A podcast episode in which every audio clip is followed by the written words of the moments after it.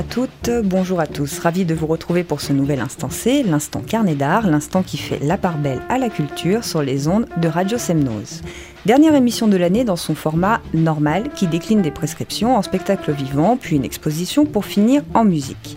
Ce n'est pas que la routine commence à s'installer, quoique, Fabrice, pensez-vous que le train-train bimensuel ne nous guetterait pas? Oh, Ça peut toujours nous guetter, hein. on rentre très facilement dans un train-train, quoique les grèves continuent. Ah, c'est une oui, mauvaise c'est blague en passant. Petite blague SNCF, euh, qui est toujours d'actualité d'ailleurs.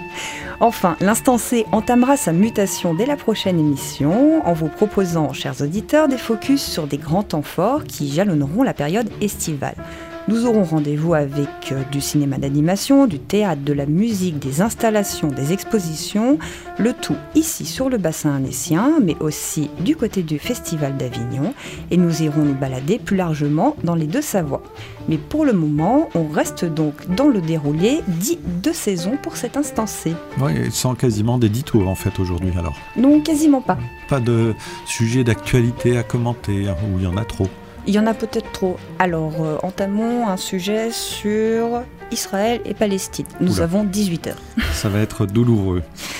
Donc euh, retournons à la culture, du spectacle vivant, un rendez-vous euh, très hybride à Chambéry. Nous allons nous balader. Alors, c'est parti pour une belle balade, des spectacles en plein air, des paysages à redécouvrir. L'espace Malraux a concocté un parcours artistique qui s'annonce riche durant trois jours dans les lieux périurbains et sites remarquables autour de Chambéry. Cette belle balade invite à prendre le temps et encourage la mobilité douce car sur chaque site accueillant des spectacles, des rencontres en lien avec l'environnement seront proposées. Pour le premier jour de cette belle balade, le vendredi 1er juin, il y aura des rendez-vous nocturnes qui sont donnés au château de Rénac à la mode Cervolex. Dès 19h30, les spectateurs peuvent rencontrer des abeilles, parader dans un pays imaginaire, rêver en hauteur, interagir avec un cylindre et simplement écouter le chant des oiseaux. La compagnie Les Tardigrades propose un spectacle-conférence, Abeilles au singulier, qui revisite le monde des abeilles avec un regard décalé, voire clownesque, tout en transmettant des connaissances scientifiques. La compagnie Turac et son théâtre d'objets unique en son genre entraînent les spectateurs dans des parades nuptiales en Turaki dans lesquelles Cupidon n'a pas fini de faire des siennes avec les amoureux. Puis la compagnie du Haut des Branches prend de la hauteur avec une invitation nocturne en explorant une présence dansée et jouée dans les arbres. Et tout au long de cette soirée, le public pourra découvrir et interagir avec une œuvre de Déric Giclou, Circularium, une sculpture lumineuse et sonore de 4 mètres de haut. Pour clore ce premier jour, la LPO, Ligue de protection des oiseaux, propose d'écouter le chant des oiseaux avec une balade, elle, nocturne en plein dans le parc du château de Rénac. Le deuxième jour, samedi 2 juin, le parcours recommence dans ce même parc avec à peu près les mêmes rendez-vous, abeilles au singulier, parade nuptiale en Turaki et l'écoute du chant des oiseaux, cette fois-ci diurne. Durant la matinée, on note quand même qu'un atelier d'initiation à la grimpe dans les arbres est proposé et celui-ci est accessible à tous et notamment aux personnes âgées et à celles à mobilité réduite. Ça c'est sympa. Oui, c'est bien de penser à tous les publics. Et ensuite, ce même jour, la belle balade se poursuit au château de Thomas II, au Bourget du Lac, avec la pièce chorégraphique Flo par le circassien Jean-Baptiste André, qui joue sur une œuvre du plasticien Vincent Lamoureux, ressemblant étrangement à un iceberg en plastique. Puis le public est invité à bouger à la colline de l'Échaud à la Ravoire pour une autre proposition circassienne, roue libre, par la compagnie Les Nouveau-Nés qui met en jeu des vélos acrobatiques, des monocycles, un funambule et un musicien. Pour finir ce deuxième jour, la belle balade réinvestit le centre-ville de Chambéry dans le parc de Buisson-Rond avec le show à l'américaine le La La La Itou par Oscar et Victor et avec la Spire par Chloé Molia. Et nous arrivons enfin au troisième jour, dernier jour d'ailleurs. Le dernier jour, donc le dimanche 3 juin, il est tout d'abord proposé de prendre le large jusqu'au lac de la Tuile pour une randonnée musicale conçue en partenariat avec la Brèche musicale. Puis durant l'après-midi, pour ceux qui auraient raté la Laïtou et la Spire, vous avez à nouveau rendez-vous dans le parc de Buisson-Rond à Chambéry ou avec la roue libre à la colline de l'Échaud à la Ravoire. Qui veut trouver chaussures à son pied A lui rendez-vous au théâtre Charles Dulin de Chambéry avec la compagnie Turac pour un solo qui interroge avec humour le désir controversé de réincarner Cendrillon. Et dans un tout autre genre, qui veut devenir dingo est invité à se déguiser sur le thème de Vive la nature pour faire une rando à vélo qui vous guidera de spectacle en spectacle sur les journées de samedi et ou de dimanche. La belle balade, c'est donc un week-end où le public est invité à partager des moments aussi conviviaux qu'artistiques. Et vous, Fabrice, je suis sûre que vous avez envie de devenir dingo à vélo.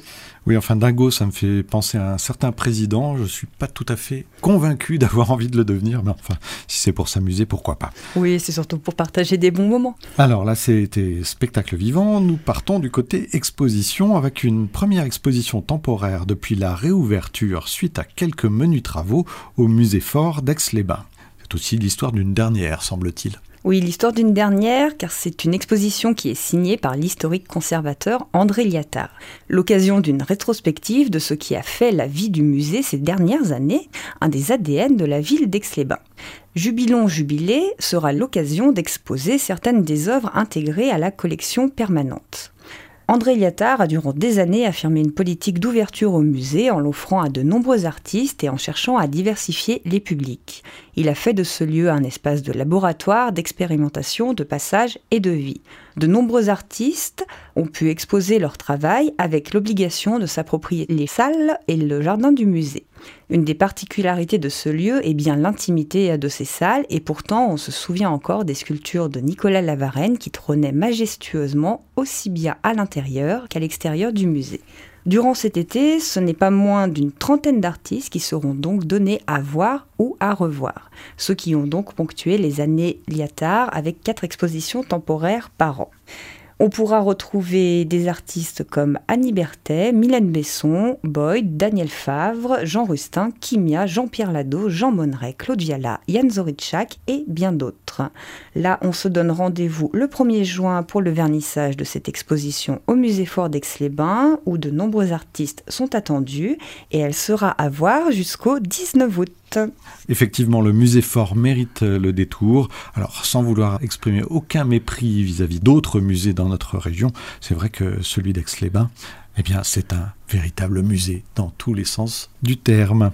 Oui, et rappelons que c'est la deuxième collection publique euh, des œuvres de Rodin en France, euh, au cas où quelqu'un ne serait pas encore au courant, parce que je crois que je le martèle assez régulièrement durant la saison. C'est pas faux. On termine en musique avec du classique jazz au brise-glace à Annecy. Eh bien, surprise, c'est un concert de Koki Nakano. Ce jeune pianiste japonais, parisien d'adoption, a composé des pièces étonnantes pour violoncelle et piano. Sa connaissance de la musique classique euh, française et allemande, du jazz et de la pop lui laisse la liberté de construire un monde musical personnel. Ses compositions sont habitées de la joie de celui qui flâne et se laisse surprendre par les petites choses. Le piano de Koki Nakamo danse sans direction précise, laisse tomber ses notes, parfois s'arrête sur une couleur, se surprend lui-même à esquisser un pas inattendu, un nouveau rythme de marche qu'il répète avec curiosité. Son répertoire est à la croisée de Bach, Eric Satie et Amélie Poulain. C'est comme si Koki Nakamo avait dirigé d'un même coup les harmoniques savantes occidentales, le phrasé de la pop et les libres échappées du jazz. Il y a de la joie, de la poésie et du romantisme dans ces propositions que vous pourrez donc découvrir au brise-glace le samedi 26 mai. Voilà, si vous entendez, évidemment, l'instant C, en temps et en heure. Si c'est après le concert, eh bien tant pis, vous retrouverez Koki Nakano sur Internet par exemple. Nous allons l'écouter dans quelques instants avec euh, de la musique escapisme par Koki Nakano, donc évidemment accompagné de René Van Munster, enregistré dans le cadre d'une performance à Kyoto, c'est bien ça? Oui, c'est ça. Eh bien, nous nous retrouverons dans une quinzaine de jours. C'est moi qui termine cette fois-ci. Hein. Je vous coupe l'herbe sous le pied. Oui, et je vous remercie de me couper l'herbe sous le pied. Et je suis très impatiente de vous retrouver pour les premières émissions estivales dans une quinzaine de jours. Voilà, ce sera un plaisir partagé comme d'habitude. À bientôt, Christina. À bientôt, Fabrice.